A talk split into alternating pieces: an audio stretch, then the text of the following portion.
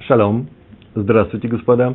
У нас сегодня 12 урок из цикла э, «Учим Талмуд». Мы с вами изучаем шестую главу трактата Вавилонского Талмуда Бау Меция.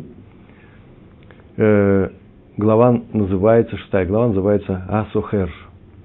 У нас сегодня завершающий урок, э, которым мы, в котором мы расскажем понемногу главные черты и главные моменты всей Гемары на первую мишну нашей, нашей главы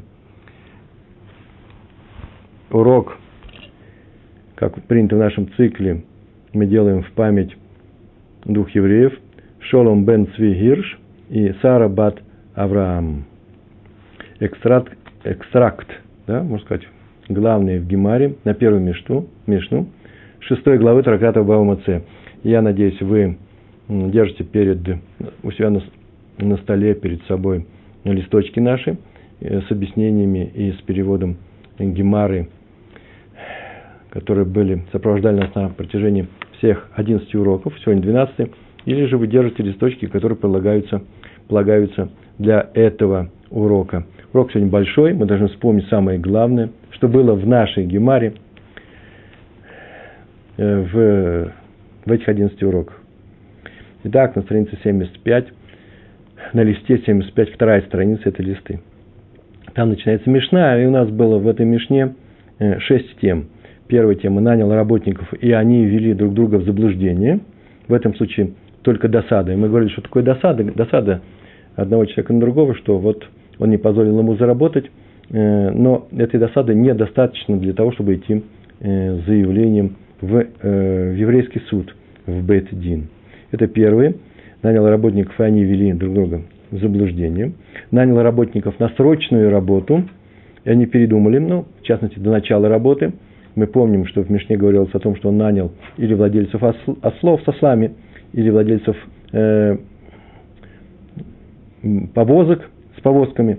И э, для свадьбы, например, это пример был, или для, для проведения э, проводов последних, да, спед на похороны, или же для того, чтобы работать по извлечению, например, льна, э, стеблей льна, лен, растения – Э, из чанов с водой, где они э, отмокали, чтобы эти растения стали мягкими. И нельзя задержать эту работу, или иначе все это пропадет. Как нельзя взять и отменить свадьбу или похороны. И вот он нанял работников на срочную работу. Человек они придумали. Сейчас начало работы, или даже начав работу, это будет потом в, в Талмуде.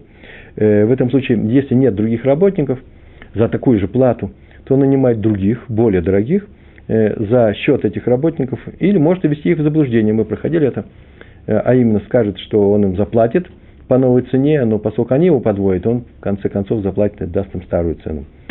Удивительный случай, так говорит закон еврейский. Третья тема. Нанял он работников, и они передумали, сделав часть работы.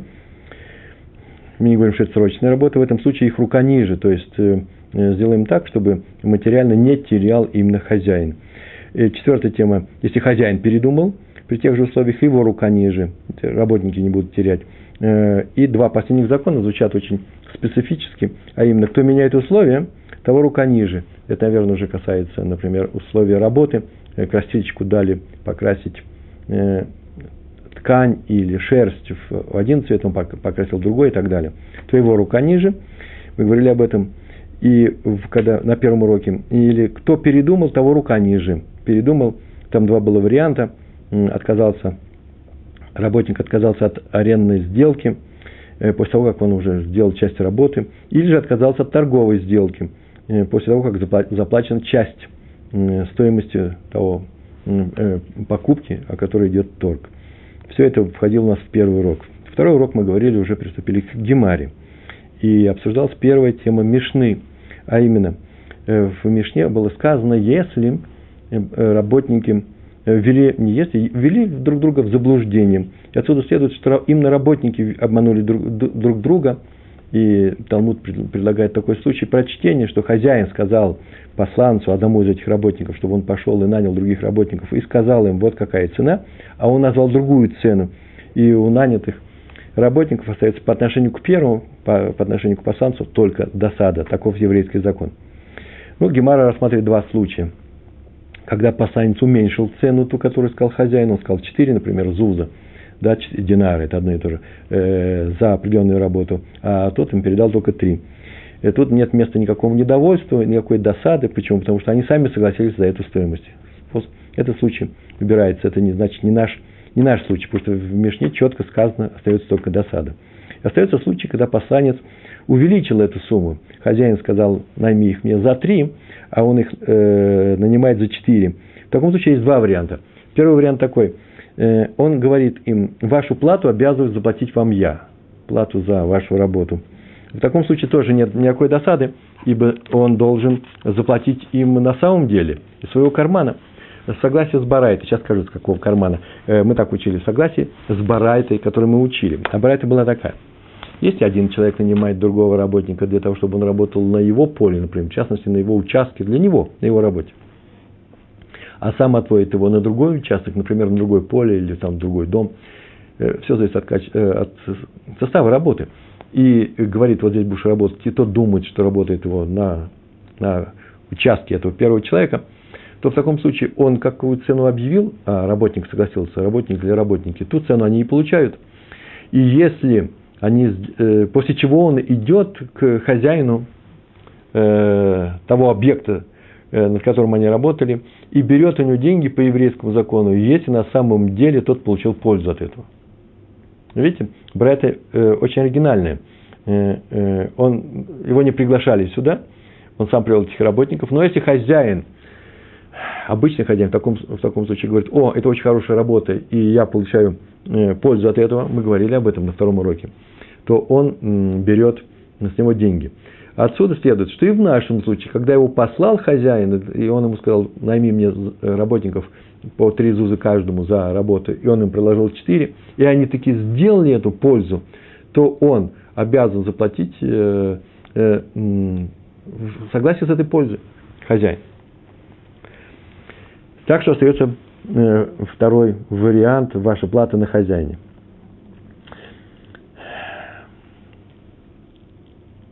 Ваша плата на хозяина. И э, по, э, если он сказал, что на 4, э, здесь у нас принято за 3 э, зуза, и он попросил посланца, чтобы он их хранил за, за 3, а он их хранил за 4, и они отработали только за 3, то у них остается по поводу этого последнего зуза только досада, потому что ни посланец не говорил он, что я вам заплачу, он сказал на хозяина, ни хозяин, поскольку никаких особых денег не, не обещал, а они сделали работу за 3 зуза. Ну, на самом деле, есть возражение, так мы проходили во втором уроке. Э, какое возражение? Так надо бы посмотреть, насколько они наработали, и какая польза всего этого, да? Может, они наработали на самом деле э, за, э, за 4, согласно той Мишне. Им, пускай хозяин платит за 4, несмотря, 4, несмотря на то, что он сказал за 3. Но снимается это возражение, почему? Потому что речь идет в нашей Мишне о том случае, когда совершенно четко знаем, насколько они наработали, на 3 зузы или на 4. И э, они могут сказать по сансу, если бы ты не обманул нас, если бы ты сказал, что за три, как и всех остальных, э, то есть ты обманул, сказав за четыре, да? А на самом деле, оказывается, три. Мы пошли и нашли другого работодателя, который на самом деле на, нанял бы э, нас за четыре зуза. Но ты на, э, так нам не сказал, ты сказал нам за четыре, и мы потеряли в этом случае вероятность найти нового. И в таком случае у них на самом деле остается только досада на него, потому что они наработали за три. Есть еще один вариант. Какой вариант? Э, в нашей Мишне идет такие случаи, э, э, рассказываются случаи, в котором на самом деле местная работа Значит, первый вариант запомнили, да, это тот случай, когда есть за три, а есть за четыре. Ты нам сказал за четыре, а, а потом сказал за три, мы, мы пошли и нашли бы за четыре. Второй вариант, когда на самом деле идет случай, когда в данной местности только за три но сами работники, они владельцы полей, и им вообще-то не, не очень, не очень к лицу работать, как обычные паденщики, за три. Они за четыре бы работали, и поэтому они имеют право и возразить, и в этом случае на самом деле только за досада. Есть еще один случай, третий, где разговор снова идет только о местности, где за, за три арендует работников. Но работники говорят, мы, когда ты пришел нам, сказал за 4, мы знаем, что всех нанимают за 3, мы взяли за эту работу, чтобы получить 4. Почему? Потому что мы очень старались и сделали качественную работу. В данном случае тоже есть возражение по этому поводу, а именно, в таком случае надо взять и оценить качество их работы, ни больше, ни меньше. Если они право получают свои деньги, если не право получают, даже досады у них нету, получают свои три. Ответ – нет. Речь в Мишне идет о таких вещах, которые нельзя проверить. Например, канава. Вот канаву нельзя проверить, поэтому здесь только досада. Но это новое возражение. На самом деле и канаву можно проверить, качество ее работы и так далее. Нет, мы, идет речь о канаве, которая э, растительная канава, э, по которой подается вода, арык на поле. Она уже заполнена водой, и уже ничего нельзя проверить. В этом случае остается только досада.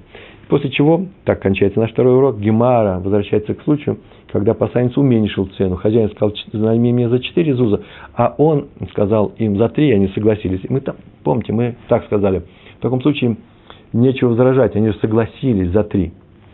Так вот, на самом деле есть э, возражение, а именно какое возражение, там будет досада, а если они согласились за три, мы говорим, это, им полагается, что даже досады не было. Нет, есть досада, какая досада? Они могут сказать, что у тебя нет стиха, который запрещает так себя вести из Мишлей, третья глава из Мишлей, не отказывайся сделать, сделать добро хозяину, в частности, тому, кто будет сейчас работать. Не отказывайся от этого. Делай добрые вещи. И в этом случае у них на него досада. Почему? Потому что он нарушил этот запрет. Урок номер три. Гемара задает вопрос на самом деле, а на кого мы полагаемся? То есть, как закон считает?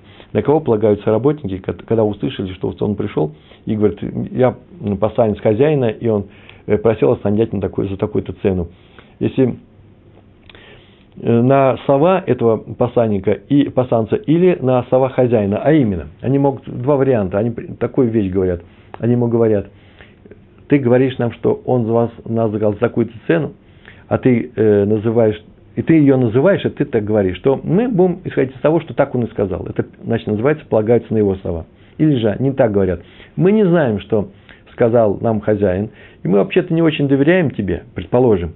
Итак, сделаем так, мы будем сейчас работать, но вот то, что, как окажется потом, как он сказал, такую цену мы и получим. На кого не полагается? На слова хозяина, которые потом нужно будет проверить, или на слова э, этого посланца, этого работника.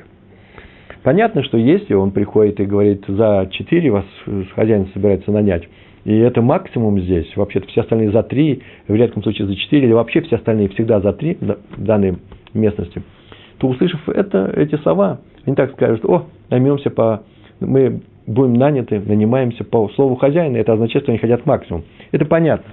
Но если потом окажется, что нет, хозяин-то, оказывается, их Э, нанимал за 4, а посланец их пришел и сказал за 3, что означает в этом случае э, слова «ой, наймемся»? Как, не могут ли они искать такую фразу «М-м, смотрите, нас нанимали за большую цену, мы тебе сказали по слову хозяина?» как, как, Какой смысл был в их словах, когда они говорили «наймемся по слову хозяина»? Они согласны были на эту цену или э, за цену на самом деле, гипотетично, гипотетически большую? И мы не знаем, что на это ответить, и Гемара говорит, а вот у нас есть закон про гет, в котором как раз этот случай и освещается. Очень серьезный случай. Почему? Потому что э, гет – это очень важно. Э, каков статус гета, каков статус этого посланца. И тогда э, мы можем решить этот вопрос, если нам известны, известны случаи, в которых закон говорит таким-то образом или другим. А именно, сейчас мы это выведем. Жена говорит посланцу, на самом деле она так ему сказала, ты принеси мне, пожалуйста, муж от гета, муж, э, гет от мужа, то есть попроси моего мужа, пойди к моему мужу и попроси, чтобы он сделал тебя своим пасанцем, его пасанцем. В таком случае ты его принесешь, и в тот момент, когда я тебя возьму, как из рук своего мужа, э, и я стану разведенный. А он пришел и говорит мужу следующее. Твоя жена сказала мне, что, чтобы я получил для нее гет. Я посланец жены. Не твой посланец, а посланец жены. Жена не может назначить посланца, чтобы он стал посланцем мужа. Только попроси его, и он тебя назначит. А он приходит и говорит, твоя жена меня послала, э, послала, и я теперь что? И я теперь посланец э, ее, я ее посланец. И вот об этом случае Раф Нахман такую фразу сказал. Раф Нахман сказал, что раба бар Авуа сказали, что сказал Рав, а это самый большой авторитет в Вавилоне был, что в этом случае, даже когда гет попадет в ее руки, она не становится разведенной. Вообще не становится разведенной. Потому что он не сказал не те слова.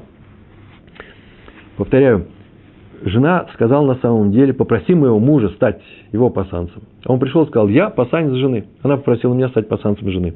В таком случае он не становится, она не становится разведенной. А отсюда следует, что муж, когда давал гет посланцу, полагается на его слова. Может быть, и это наш случай, работники полагаются на слова посланца. Потому что если бы муж полагался на ее слова, на самом деле, которые она на самом деле сказала, а на самом деле она сказала, попроси моего мужа, что, чтобы э, он тебя сделал своим посланцем, то по закону она была бы разведенной в тот момент, когда, когда получит гет. Так Гемара говорит. Приходит Рафаш и возражает, нет, нет, в этом случае ничего из него нельзя вывести. Вот если было бы наоборот, и закон звучал наоборот, то можно было бы что-то вывести. И предлагается случай такой, что если бы было бы наоборот. Она говорит посланцу, что будь моим посланцем. Не стань посланцем моего мужа, а будь моим посланцем. А посланец приходит к мужу и говорит, твоя жена сказала мне, чтобы ты мне назначил своим посланцем. И в таком случае а муж говорит, сделаем, как сказала моя жена. Так вот, если бы Раф Нахман сказал, что мнение Равы, Рава, Рав, да? Равы, э, Рава таково, что она разведена, когда посланец берет гет у мужа, она разведена, когда посланец берет гет у мужа, то это означает, что он полагается на слова жены. В конечном счете, она так ему сказала, будь моим посланцем. И если муж такую фразу говорит, я не знаю, если муж так говорит, сделаем, как она сказала. Это означает, что только так мы и сделаем. Вот как потом окажется, так мы и сделаем. И если ты посланец моей жены, я тебе даю как ее посланцу, э, как ее посланцу. Если ты не посланец моей жены, а просто чтобы я тебя, она просит, чтобы я тебя сделал своим посланцем, я тебя сделал своим посланцем. Так вот, если она становится по закону, так сказал Рава, якобы сказал Рава, Рав, э, в тот момент, когда она получает этот гет, мы говорим, что муж полагается на слова жены. А если она разведена только тогда, когда не только тогда, а только именно в тот момент, когда гет попадает, э, э, если она разведена как посланец, получает э, гет у мужа, в этом случае можно сказать, что муж полагается на жены. И, да, как дел, жена сказала, что ты посланец мой. И если она разведена, когда гет попадает к ней в руки, то в этом случае можно сказать, что муж полагается на слова посланца. Но вот в нашем случае, сказал Рафаши, о котором сказано в самом начале – Жена говорит пацанцу, принеси мне гет. А он говорит, э, жена просила получить гет для нее. То э, здесь закон отменяется, и она не становится никогда разведен совсем по другой причине. По какой причине? Да потому что посланец отказался от роли посланца. Он не хочет быть таковым. А именно, он когда сказал, что э, тем самым он так сказал, посланцем, посланцем для получения ее пасанцем. Я согласен быть. К сожалению, она, так, она его об этом не просила. А вот твоим пасанцем муж для нее, я не хочу быть, потому что мне придется возвращаться. Он не хочет возвращаться. Поэтому, к сожалению, из этого закона нельзя ничего учить.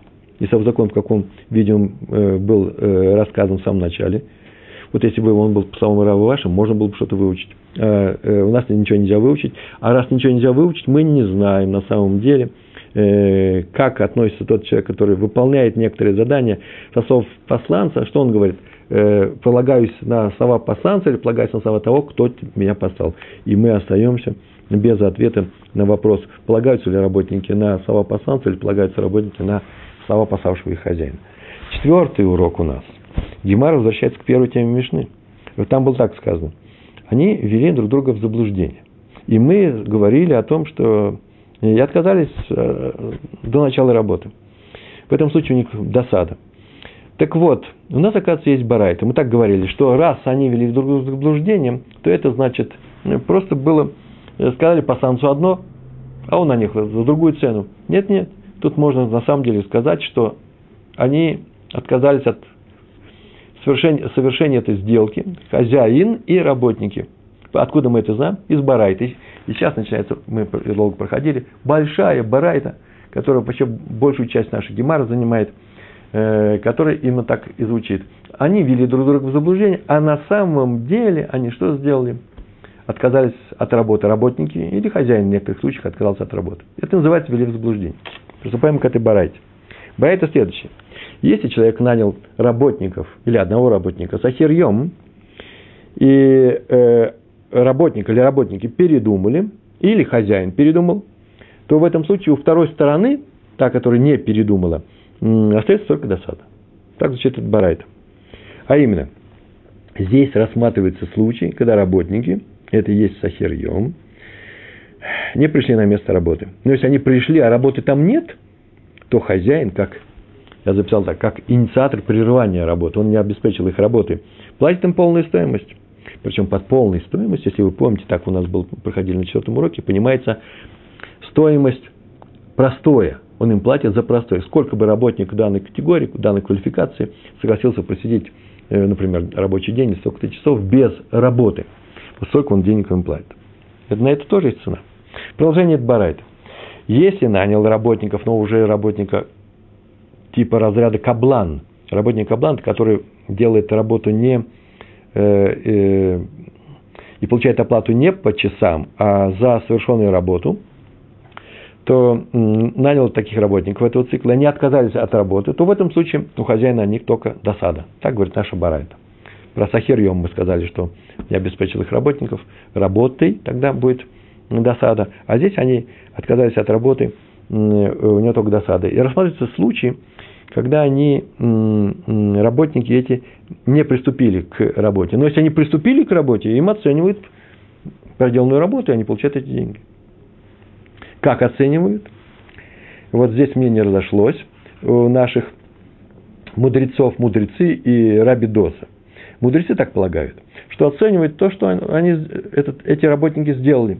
В соответствии с этим платят. И сделали они половину работы. Они получат половину стоимости. После чего они могут уйти. То есть получается, что несмотря на то, что теперь, после того, как они отказались от продолжения работы, сделали только половину, и работа, может быть, это теперь возросла, и теперь следующие другие работники попросят большую часть, больше денег, чем эти, то, несмотря на это, все равно первые работники спокойно получают те деньги, которые они должны э, получить, а именно половину работы.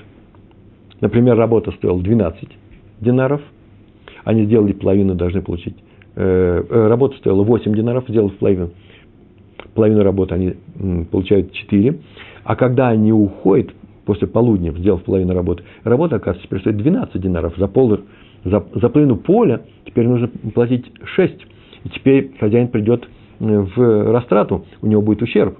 И вторым работникам он заплатит 6. Так вот, по мнению мудрецов, ну, так, так оно и будет. Первым работникам он платит 4, а вторым заплатит 6. И он платит, собирался за всю работу заплатить 8, теперь заплатит 10. Это мнение мудрецов.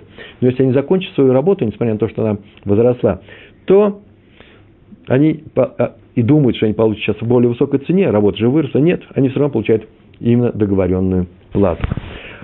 Урок пятый. Продолжение этой барайты. Мнение Рабидосы. Мудрецы говорят, что оценивают за, за часть сделанной работы ту часть, которую они сделали. А Рабидоса говорит, нет, оценивают то, сколько осталось сделать. Из этого исходит. А именно, то, то есть их рука ниже называется. А именно, если работа выросла, и теперь новым работникам надо будет заплатить денег чуть больше, больше, чем первым работникам, то эта часть, эта разница будет взята за счет э, первых работников. То есть их рука ниже. Но если они закончат свою работу, все равно они получат только договоренную плату. Однако все это только в том случае, если какая работа не срочная, объект работы не пропадает.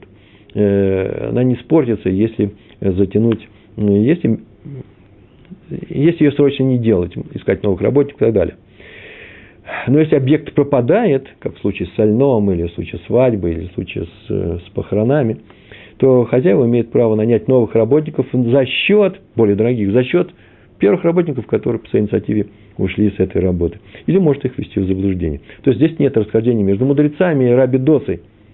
Э, он, то есть он может обещать им заплатить э, большую плату, но заплатить по именно по договоренной цене.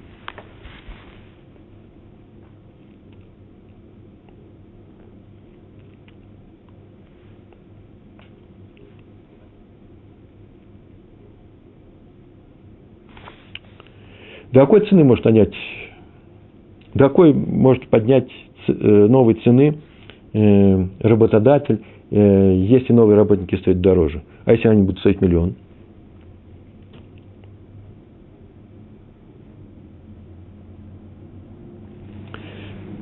А, именно в пределах 40-50 динаров, не больше. Но это только в том случае, если там нет других работников за такую же плату. Но если там есть другие работники за такую же плату, то хозяин идет и нанимает новых работников, остается только с досады, там нечего переживать. Урок номер шесть. Вот этот барайт, о котором мы сейчас говорили, она длинная и большая, это мы сейчас ее быстро рассказали. Рассказывал один из учителей, а раньше рассказывали в Барайте и Мишнайоты, рассказывали рассказывали устно, не записывали. Вот стоял человек и рассказывал ее перед Равом. Раф слушал эту мишну, и был, сказал, заплатит им полную стоимость, если что, если там э,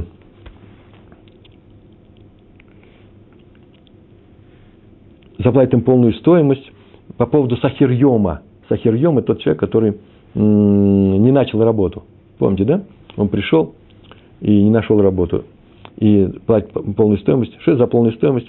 Там было сказано за простой. Так вот, когда он дошел, этот учитель, перед Равом, я рассказывал, заплатит им полную стоимость, Раф его или перебил, по крайней мере, сказал такую фразу. А вот мой дядя, Раби Хи имеется в виду, сказал, что вообще им надо заплатить за простой, не надо полную стоимость. И тогда непонятно, Гемар так спрашивает, почему Раф так сказал. Дело в том, что в нашей барате сказано про полную стоимость. Так мы вот мы и отвечаем. Он просто учитель не успел привести конец этой барайты, и поэтому Раф и возмутился. Есть другое мнение. Нет, таких, таки успел учитель сказать до самого конца всю эту барайту, и э, выслушав ее, э, учитель э, Раф сказал нет, мой, э, мой дядя Раби Хия сказал, что вообще ничего не платят. Все равно остается противоречие. И в чем дело? Как нужно снять это противоречие? В Барате написано, что э, платят за простой, а э, Раби Хи, оказывается, со слов Рава, со слов его племенника, говорит, что ничего не нужно платить. Так вот, э, э, есть, это означает, что так это объясняется, что Раби Хия говорит, что не надо им ничего платить в том случае, когда они проверили изначально э, накануне рабочего дня, и тогда они пришли, и работы это нет, они должны были бы знать, уже выяснили это.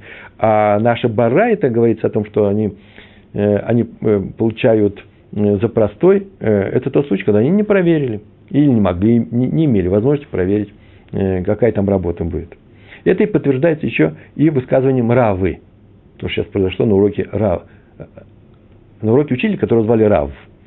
Теперь подтверждается выражением, которым было сказано учителем, который звали Рава.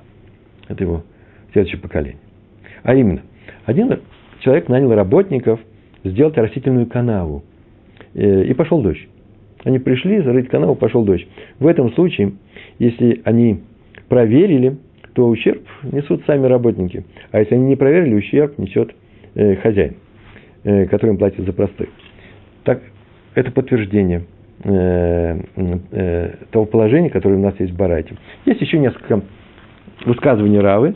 Э, они содержали, они э, были, этим заканчивался шестой урок, а именно нанял работников для того, чтобы они полили, поливали поле, и пошел дождь. В этом случае несет, несут ущерб работники, мы еще говорили об этом, потому что они не могут знать, пойдет дождь или не пойдет, это их мозаль. Но если они наняты были для того, чтобы поливать поле из реки и э, э, нет, да, э, и нужно было носить, и вдруг сама река вышла из берегов и залила это поле, у них нет теперь работы, то ущерб несет, по плате, по крайней мере, хозяин, который платит им за простой. Почему? Потому что они этого не могли предугадать, предвидеть. Есть еще одно высказывание. Нанял работников поливать поле из реки, и обмелела река, все начали доставать воду из нее. Если это необычно для данной реки, и такого никогда не происходило, ущерб на работниках их мозаль.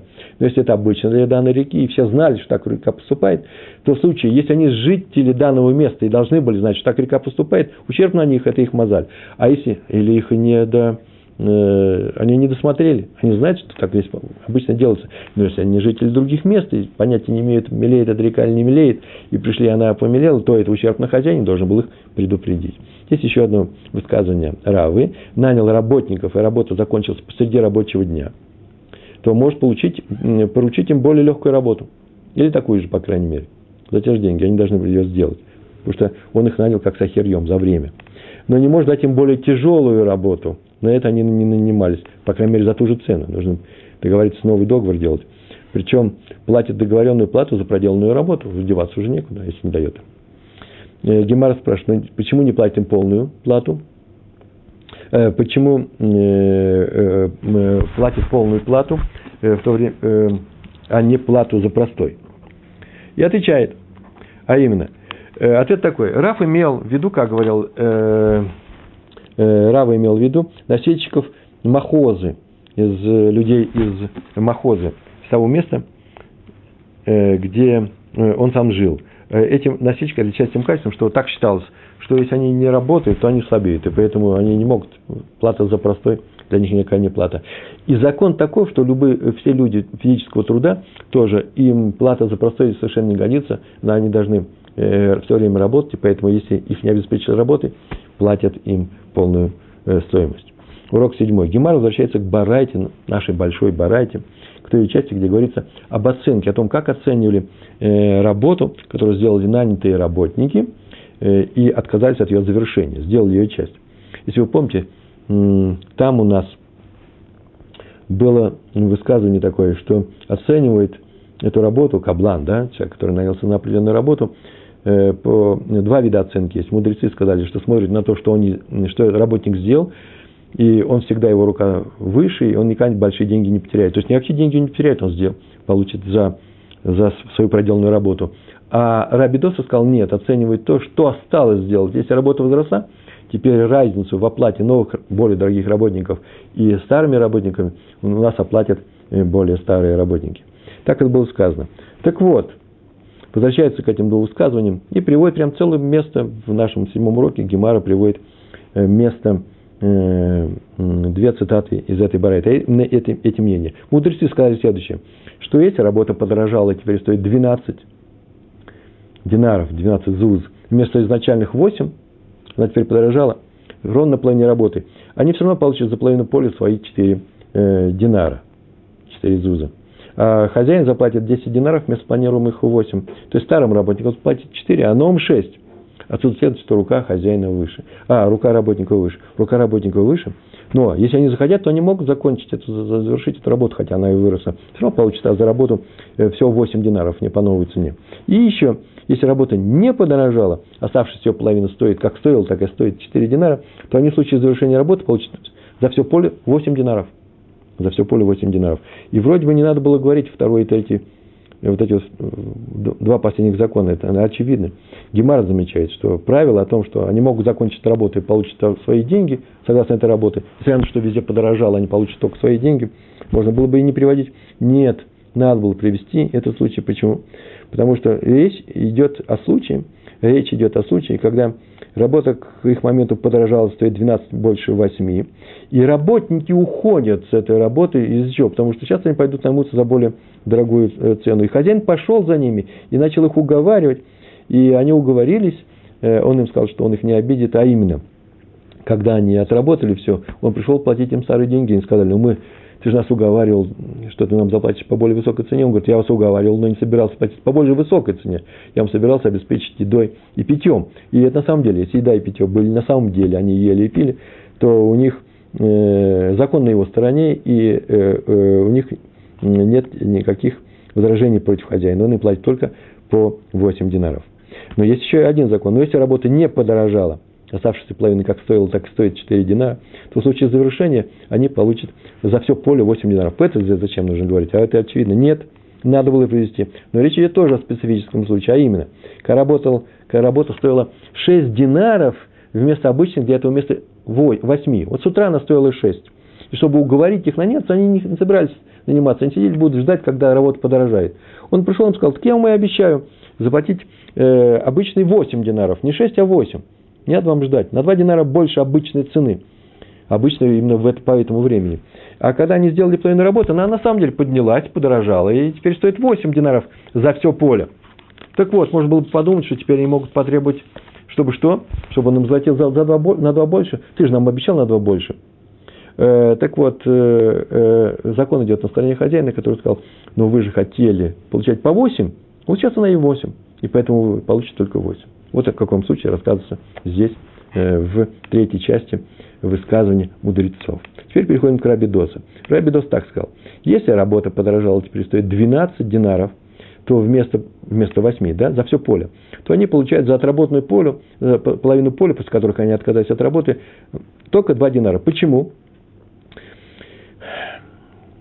Хозяин заплатит за всю работу 8, как собирался. Но работа подорожала. А они отказались. Из-за того, что они отказались, теперь новым работникам он заплатит 6 за половину поля. Теперь работает 12. Вся, все поле. Заплатит 6 и остается им только 2. Их рука ниже, и это называется раби доса, э, исходит из интересов хозяина. А вторая часть, если хотят, они могут закончить свою работу. И так получат за всю работу 8 динаров. Сейчас Гемара спросит, зачем это нужно, это понятно? Очевидно, они продолжают. Есть третий случай. Но если оставшаяся половина работы стоит 4 динара, то они в случае завершения этой же самой работы получат за все поле 8 динаров. Тоже непонятно, зачем это сказано. Гемара говорит о том, что первое правило можно было не приводить. Нет, отвечает нам, нужно было его привести. И разговор идет о том случае, когда работа к моменту их отказа подешевела. И стоит теперь 6 динаров вместо 8. И узнав об этом удешевлении, работники приходят и говорят, что мы уходим, прекращаем эту работу не работники, хозяин пришел и сказал, о, работа подешевела, сейчас могу нанять новых работников и прекращает эту работу. Но работники пошли за хозяином, начали уговаривать его, чтобы он их оставил. И они его уговорили, и он решил, что они согласились на более дешевую цену, а после работы он приходит им заплатить более дешевую цену, они говорят, что имели в виду более качественную работу. Вот какой был уговор. Так вот, закон стоит на их, на их стороне, хозяин им платит 8 динаров.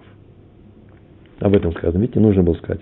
И третье правило – оставшаяся э, половина работы стоит 400, как она и стоила, и они получат 8. Так вот, ответ приводится со слов Рава, Рав У, Уна, э, сына Рава Натана. Этот случай нужно было привести, потому что разговор идет о каком случае? Когда изначально работа стоила 10 динаров вместо обычных 8. И работники снизили свою цену до 8, потому что никто их работа стоит 10, но кто их не берет. И они согласились, э, согласились чтобы хозяин их на, на, э, нанимал, э, согласились э, на все поле работать за 8. А потом, когда они сделали половину, работа подешевела и стала стоить на самом деле 8. И теперь мы могли подумать, что поскольку рука их ниже, чем рука хозяина, то теперь он может им платить на 2 ниже, как он в самом начале заплатил на 2 ниже, а потом на опустился, теперь и он ниже будет, будет платить. Так нет, он этого не может сделать, он не может им э, поднять, э, э, опустить эти цены, они так могут сказать, что когда цена была на, за, поле, за все поле стоила 12, ты не собирался никого нанимать, а жалко она будет стоить 8, мы согласились работать на ниже, за 8, то теперь то есть ты согласен был на обычную цену. То теперь, когда стала цена обычная, так и плати нам обычную цену. Ты же ждал, когда она будет стоить 8. Вот она сейчас стоит 8. И закон на их стороне, так это и будет. То есть они получат за все поле 8 динаров, за полполя 4. Восьмой урок – э, Раф еще э, э, сделал, сейчас приходим к новой теме, очень серьезная и важная тема, а именно, после того, как мы поговорили о том, что оценивалось по э, двум способам, Раби Доса сказал, что оценивает то, что осталось, и поэтому исходит из того, чтобы хозяин ничего не потерял. А мудрецы сказали, нет, оценивать то, что они сделали, эти работники, если они прервали работу. И все равно их рука выше, и они получат свои деньги, несмотря на то, сколько, во сколько обойдется хозяину э, более дорогие работники. Так вот, Раф сказал, что закон идет по Равидоса, по Рабидоса. Рука работников ниже, чем рука хозяина. А, и в то же время, э, известно и в другом месте, он сказал следующее, что работник, любой работник может, работник может отказаться, не любой, любой работник может отказаться даже посреди дня. Это означает, что работник рука выше. И видно, что противоречие. По Рабидоса рука хозяина выше, Э, Раф сказал, что Аллаха закон по Рабидоса. В то же время он сказал, что работника рука тоже выше. Как эти две, два высказывания э, снять противоречие между двумя этими высказываниями. Э, вообще-то его легко можно снять, если предположить, что Раби Доса, оказывается, сказал следующую вещь. Одно дело каблан, другое дело сахир, сахирьем. Одно дело человек, который взялся выполнить определенную работу, а второе дело, что когда человек взялся работать определенное время. А именно, лоха, лоха закон, как раби Доса, это в случае каблана, а работник может э, э, прекратить свою работу, это э, сахирьем, и поэтому нет никакого противоречия нет. И это говорят и раби Доса, и мудрецы. Такое первое предположение. Но здесь сложность. Дело в том, что у нас есть барайта, очень серьезная барайта. А именно, какая барайта? Сейчас мы после этой барайты мы увидим, что нет, э, у, м, возможно, что согласно Раби Досы, закон для Каблана и Сахира отличается друг от друга. И то нет противоречия между этими вещами. А именно как? Есть такая барайта. Наняли работника, причем неважно какого, так звучит закон. Каблан или Сахир, одно и то же. И если этого работника умер близкий родственник или сам он заболел, то он имеет право прервать эту работу и ничего не теряет в своих деньгах. Именно оценивает то, что он сделал. Сделал половину, получит половину. Несмотря на то, что стали дороже э, работники на эту работу или остались такие же. Это касается как Каблан, так и Сахира. Так вот, эта барайта не может принадлежать мудрецам. Мудрецы сказали о том, что рука э, работника всегда, всегда выше руки хозяина. Они могут передумать и ничего не теряют. Во в любом случае. А в нашем случае сказано, что когда, что, когда он может прервать работу, когда у него умер близкий родственник, он будет теперь сидеть э, Шива, сидеть, э, э, справлять траур 7 дней, и поэтому имеет право прервать работу, или он сам заболел, у него не что иное, как вынужденная ситуация. Они говорят, мудрецы, что в любом случае может он прервать, а то в нашей барате сказано, что только в особом случае, поэтому явно, что это не мудрецы. Явно, что это Рабидоса. А раз так, то Рабидоса сказал такую фразу, а это а, означает, что как Каблан, э, э, э, так и Сахира это одно и то же. И поэтому снимается наше противоречие между двумя высказываниями Равы. Первое касается кого? Каблана, второе касается Сахир Йом. Нет, отвечается, возможно, что вообще-то по Раби Досы, как мы сейчас сказали, для Каблана и Сахира совершенно разные законы. Так сказал Раби Нахман Бар Ицхак, крупнейший учитель. Он так сказал. Дело в том, что наша барайта про там, где он заболел, или у него умер кто-то, это занимается случаем, когда объект работы может испортиться. О, в этом случае и мудрецы, и раби Доса говорят, что если у него вынужденная ситуация, он может передумать. Но если у него ситуация не вынужденная, то все равно он будет расплачиваться своими деньгами, и рука работника ниже. По своей, по своей инициативе он не может прервать работу.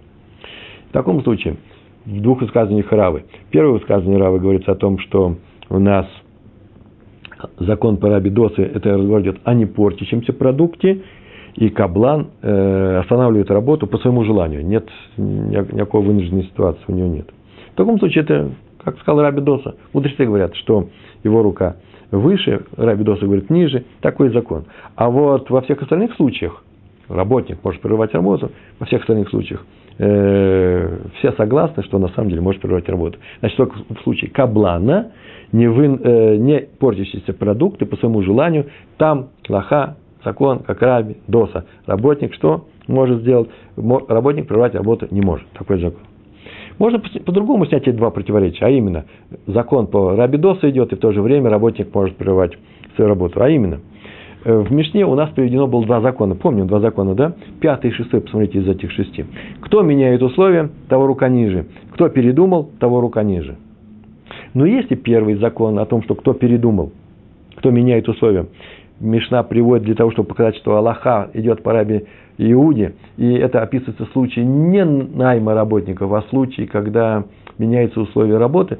Один хозяин э, сказал, хозяин сказал э, работнику, э, покрась мне шерсть такой-то цвет, а он покрасил другой – то для того, чтобы, это называется, менять условия, то того рука ниже. Как, каким образом его рука ниже? Это мы говорили в первой Мишне. А именно, помните, да, если он покрасил в черный цвет, а не в красный, и вещь, шерсть в черный, выкрашенная в красный цвет, стоит, не так просил хозяин, стоит меньше, чем, в крас, чем красная шерсть, Э, а он показывал черную, то в таком случае он не получает ничего, кроме как минимум э, из двух величин. Или-или. Или свои затраты возвращает, или же, э, или же ту надбавку в цене, которая получается для покрашенной в черный цвет шерсти. Была бесцветная, стала черная. Вот эту надбавку в цене он получит. Или свои расходы, что из этого меньше. Так это было. Так вот, если первый закон был сказан о условиях, а, об изменении условий, э, условий э, работникам, то вторая вещь, э, кто передумал того рука ниже, явно касается договора по работе, то здесь так говорится, это не что иное, как мнение Раби Доса. А что в случае, кабла, в случае Каблана? Что значит в случае Каблана? Что, о чем здесь рассказано? Что э, Раби который согласен с мудрецами о том, что Сахирьем может, может передумать, то э, то же самое говорит о Каблане. Э, а, а, специально о Каблане, вот только Каблан не может передумать. Так вот, Рав согласился с Раби Досой в этом случае, а по поводу Сахира, по поводу Каблана, по поводу Сахира не согласился. На этом мы заканчивали восьмой наш урок. Э, девятый урок у нас говорил следующее. Девятый урок говорил о том, что есть еще один случай, еще можем сказать. Вот о, о, о чем. Мы сейчас только сказали о том, что в Мишне есть два закона. Первый закон, последние два закона. Первый закон, э, э, предпоследний закон говорит о том, что красильщик пере, изменил условия работы. А вот второй как раз и говорит о том, что отказались от работы. Каблан отказался от работы. Так вот, есть мнение, что второй, э, второй закон тоже говорится э, о некоторые конкретные вещи. Это идет разговор не о найме. И поэтому и поэтому для, и поэтому для раби, э, э, для раби Досы э, нет одного и того же закона для Каблана и Сахира. А поэтому мы возвращаемся к первому варианту. А что это за случай? Это случай, когда такой случай. Отказался, тот, кто отказался, его рука ниже. А именно, хозяин продает такая барайта. Хозяин продает поле, хозяин поля продает свое поле за тысячу зуз, а покупатель заплатил 200. И вот если еще он не заплатил оставшиеся 800, э, кто-то из них э, передумал, отказался от сделки. Ах, ты мне не платишь, я отказываюсь от сделки. Я скажу, что он сделает.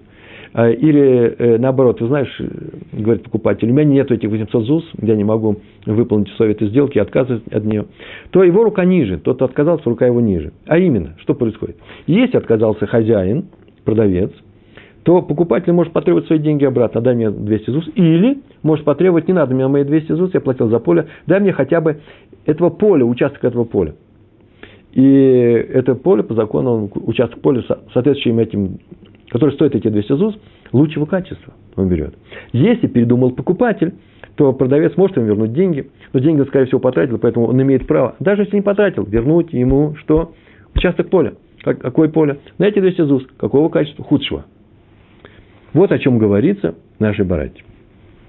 Все, конец. Вообще завершается вся гемара по поводу первой мишны. Ну, кроме мелочей. Ну, здесь начинается новая тема для барайты. Самое интересное, что барайта еще не закончена. В барате, оказывается, есть продолжение. Раби Шимон, Рабан Шимон бен Гамлиэль сказал, но они могут составить специальный документ, и тогда не будет никакого деления, выделения этих участков, вообще ничего этого не будет. А именно, поле стоит 100, 1000 ЗУС, пришел человек, платит за это поле 200, и поле становится теперь, все, его, он считается купленным. А эти деньги, которые он не заплатил, что? Переходит в долг. Как будто бы он одолжил эти деньги. Или, может так считать, он пришел, принес эти тысячу ЗУС, но 800 он взял в долг. И теперь он должен вернуть. Так сказал Раб, э, Рабан Шимон бен Гамлель. Отсюда следует, замечает Гемара, что если такой не послушает совета Рабана Шимона бен Гамлеля и не напишут такой документ, что переходит это в долг, то что они могут передумать? Запомнили, да? Могут передумать, если если они не составили такой документ. Ну, в частности, сейчас Гемара будет заниматься таким вопросом относительно поля. Что такое лучшее качество, что такое худшее качество. Э, дело в том, что э, в самой Барате ведь не сказано о том, э, с чего будет лучшее качество взято, с этого поля или со всех остальных. Ты, может быть, так скажешь, что со всех его полей он на эти 200 ЗУС возьмет лучший участок. В таком случае сложность возникает. Почему? Потому что мы знаем, что если человек взял в долг у другого человека, долг, деньги взял суду, и не выплачивает, срок прошел, а у него есть поля, то с этих полей можно взять э, участок, э, э, соответствующий этим деньгам. Такой закон. Причем самое интересное, что в принципе закон звучит так. Взять можно среднее качество полей.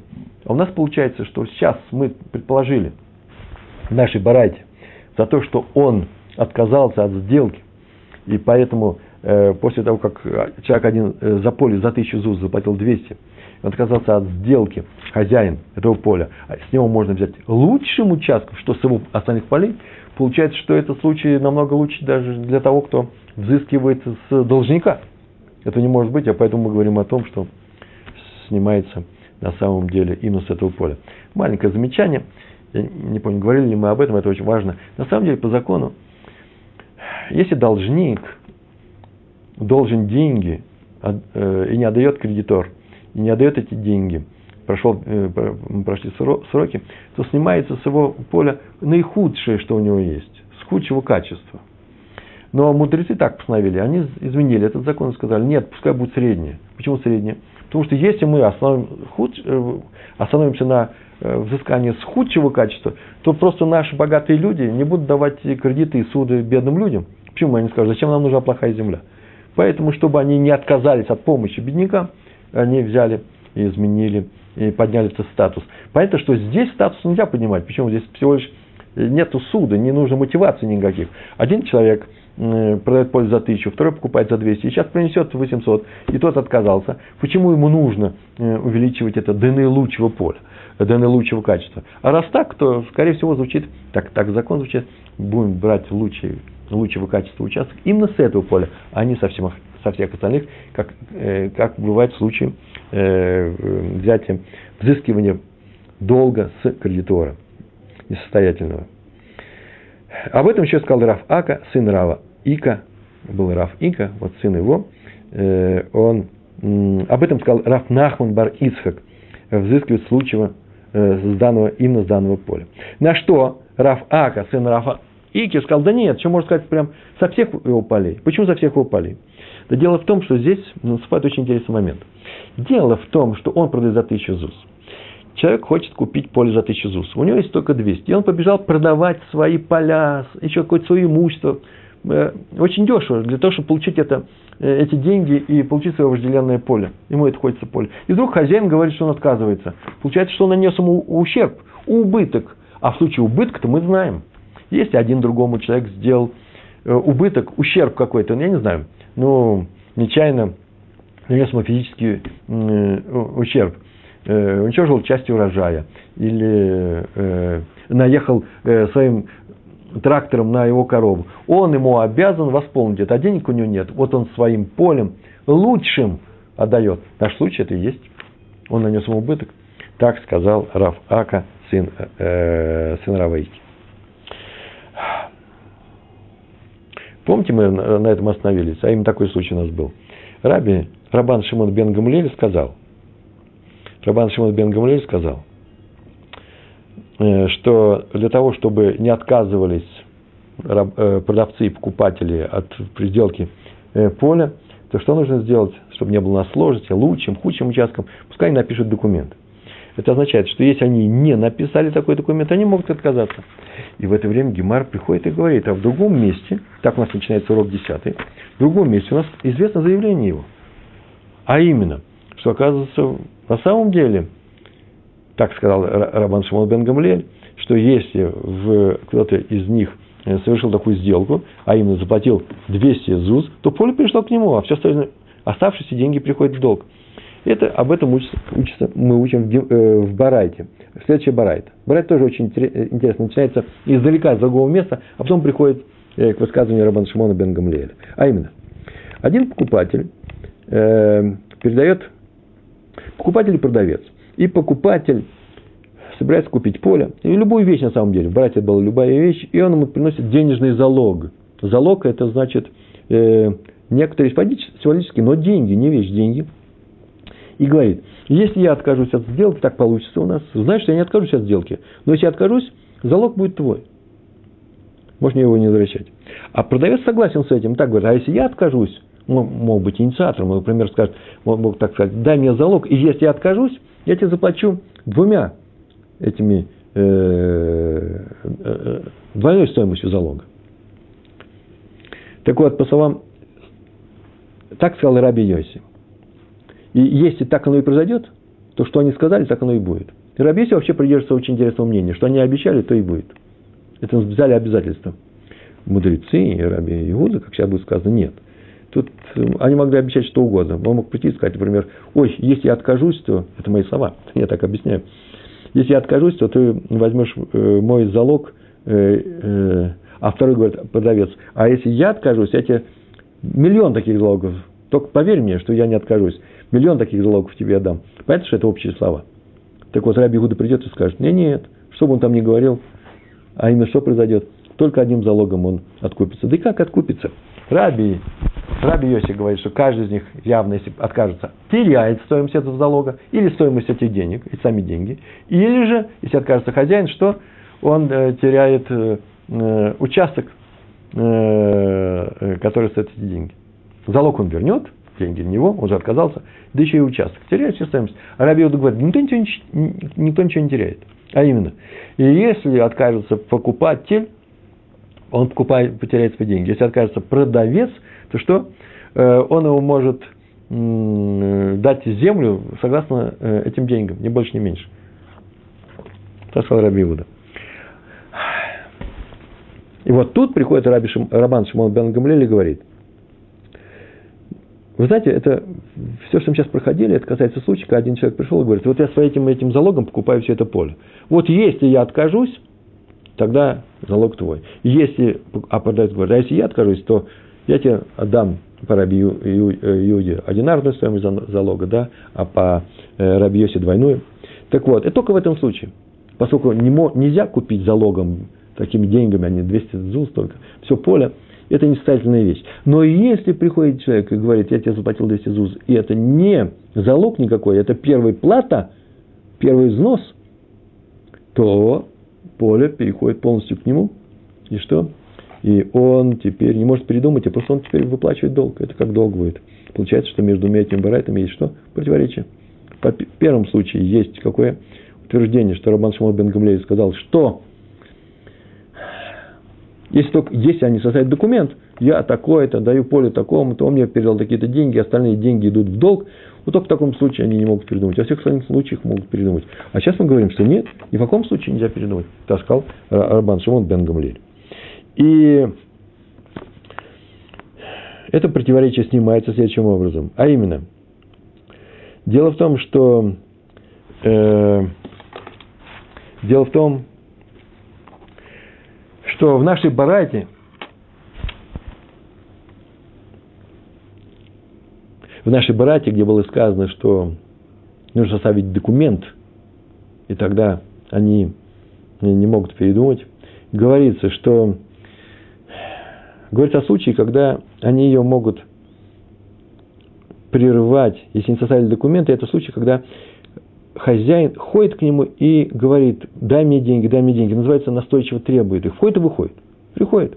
Называется настойчиво. И все время наведывается хозяин, э, к покупателю, да, как мне вернешь свои деньги. А во втором случае, когда он не проявляет настойчивости. И поэтому эти совершенно э, разные, совершенно разные барайты. И есть высказывание Рава, которое помогает именно так трактовать именно эти барайты. А именно высказывание Рава такое. Один человек продал другому вещь. Например, поле, в частности. Э, но еще не получил все деньги. А теперь что он делает? Он, э, продавец настойчиво требует эти деньги. То товар, пока он настойчиво требует деньги, не перешел, не перешел в руки покупателя. А если он не проявляет настойчивости, перешел. И теперь тот должен просто вернуть этот долг. Ни больше, ни меньше. Понятно, да? Барайта говорит, первое, именно о первом случае, он настойчиво требует, а второй не настойчиво требует, и поэтому товар перешел в его руки.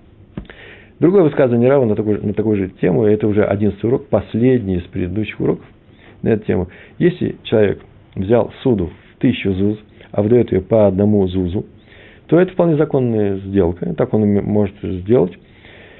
Но у кредитора, то есть у человека, у владельца, взявшего эту суду, есть досада, не больше, не меньше. Почему? Потому что может так сказать, ну ты мне даешь по одному зузу, я и трачу по одному зузу, поэтому ты мне принес этот ущерб. Ай-яй-яй всего лишь досада. Почему? Потому что на самом деле э, тот, кто возвращает по одному ЗУЗу, может сказать, а ты их можешь не тратить. На самом деле, собирайте деньги, они у тебя будут полностью. Я же не нарушаю срока выплаты, я тебе плачу заранее. Поэтому э, э, это, э, этот закон, в этом законе написано так, он ходит и настойчиво требует. И на самом деле он все равно может подавать ему по одному ЗУЗу. Приводится еще одна история аналогичная тему, на тему настойчивых требований. А именно, делается следующая вещь продается осел. И вся, все деньги были заплачены, и остался один ЗУС, последний ЗУС. Не написано, сколько он стоит, последний ЗУС. И ходит и требует этот один ЗУС. Вопрос такой, на самом деле, это что у нас? Из одного только ЗУЗа осел перешел во владение покупателя или нет? Или же э, тот может сказать, что пока ты мне заплатил ЗУС, я могу передумать, вернуть эти деньги, и сейчас оса продам другому. Или же он не может это сделать. Пришли с этим вопросом к Раву Аши.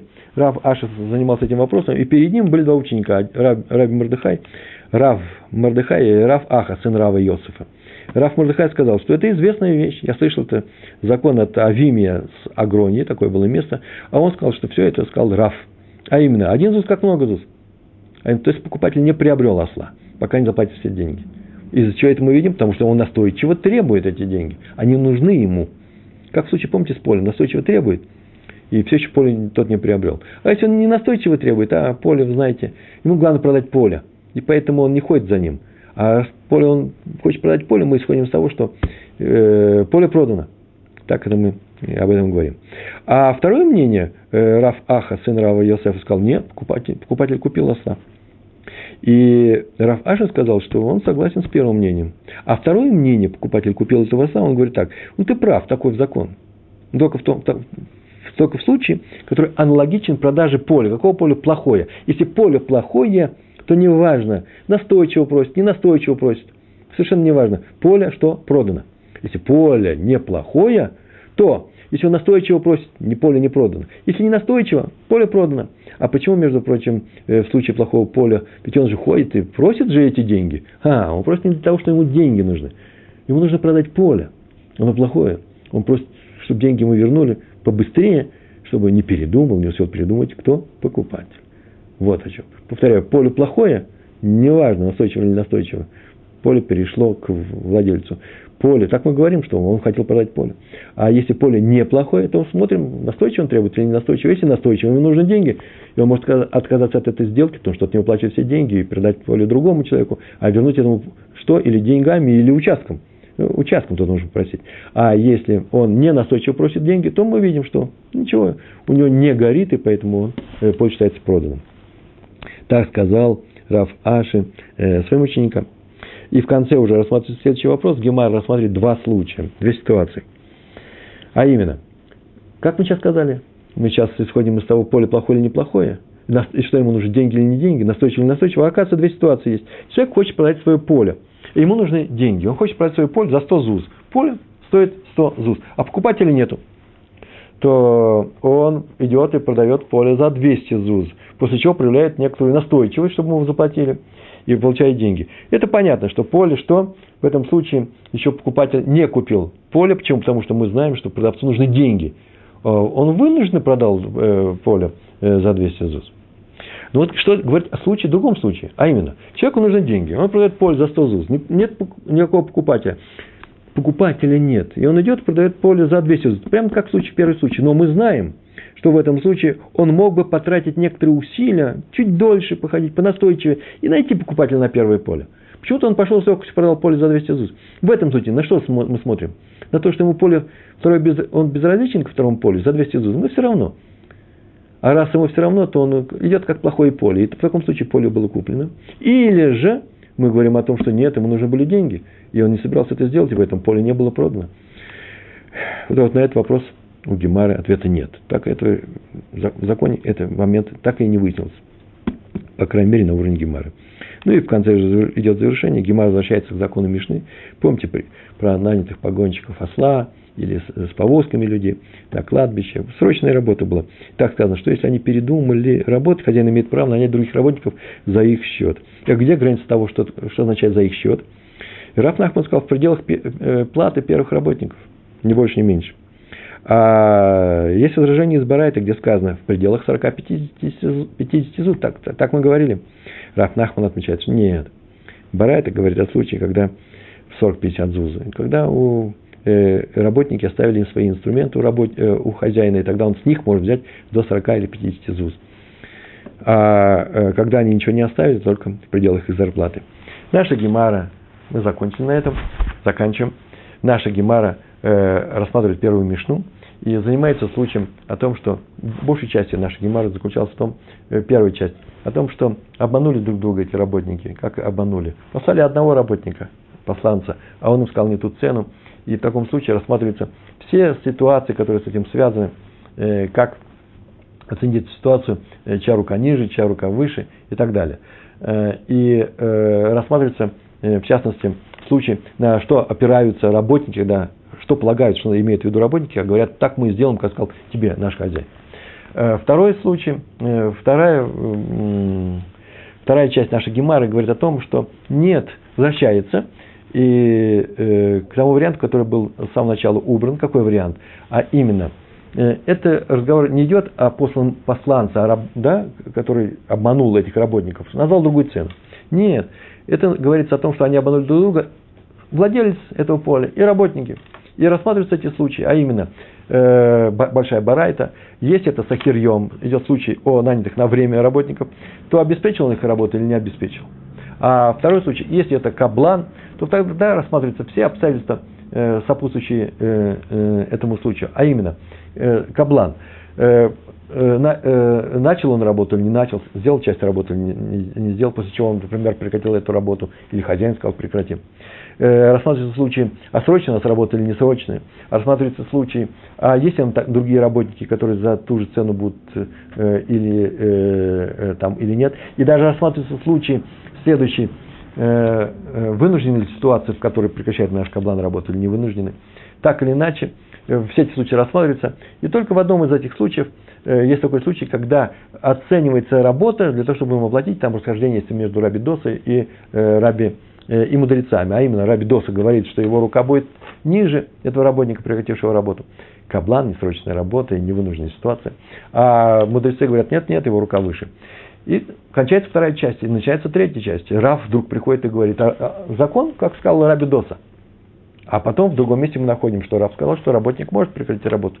Так рука работника ниже или выше. И мы начинаем снимать эти э, противоречия между тем и другим, рассказывая, что, что имелось э, в виду э, в приводящем ряд целых барайт.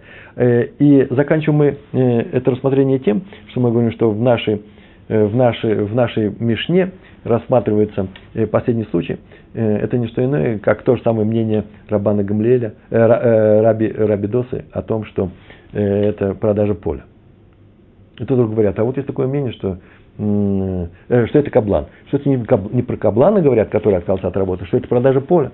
И приводится новая барайта о том, что на самом деле, если отказались, продавец и покупатели отказались э, после того, как заплачено 200 ЗУЗ, 200, 200 ЗУЗ из тысячи э, динаров, это джус динар одно и то же, э, один из них отказался, его рука будет ниже. Рабан Шимон бен Гамлеев сказал, да, это совершенно верно, но если не составят письмо, они отказаться уже не могут. О, говорим, как интересно. А в другом месте было сказано, совершенно другая барайта. Что если один другому платит, э, не платит, а дает ему денежный взнос, залог, э, то вот что происходит в этом случае, если они отказываются, а, а, а Рабан Шимон бен Гамлей сказал, что это только в том случае, когда этим залогом он хотел купить все поле. А если не хотел купить этим поле, а принес этот залог не как залог, а как первую плату, то он не может отказаться. Так мы в этом спрашиваем, когда он не может отказаться? Когда он составил э, письмо или не составил письмо?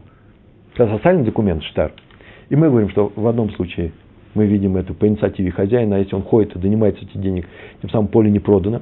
А если он не ходит, не проявляет настойчивость, поле продано. И на этом заканчивается наша гемара. Э, э, еще рассказано несколько случаев, когда проявляется инициатива по выбиванию денег из э, человека, который не выплачивает эти деньги. А в конце мы говорим в самый последний момент. И это очень важный момент. Почему Гемар это имела в виду, когда рассказывал, она просто теперь восполняет Сабараем, который составляли наш Талмуд, сказали, что есть еще один закон, который у нас до конца не доведен. А именно в нашей барате, барате было сказано, что если работник отказался то нанимает новых работников, которые цена вырастет до 40-50 ЗУЗ за его счет. А в другом месте сказано за его счет. Как это снимается? Снимается это последними выражениями, э, последними словами Гемара, а именно. Если у хозяина есть что-то от этих работников, то он может взять них от 40 до 50, они его подвели, 40-50 ЗУЗ. А если нет ничего, то только та зарплата, которую он еще им не выплатил. А если уж выплатил, то все. На этом мы с вами заканчиваем. Гемару наши уроки, посвященные э, Гемаре на первую мишну шестого, э, шестой главы с Божьей помощью будем, все будет продолжено. Э, я вам желаю успеха в учебе, э, в изучении нашей Гемары. Это очень хорошее занятие, очень полезное и нужное. Это великая заповедь Торы, учить Талмуд. Желаю вам успеха, всего хорошего. Шалом, шалом.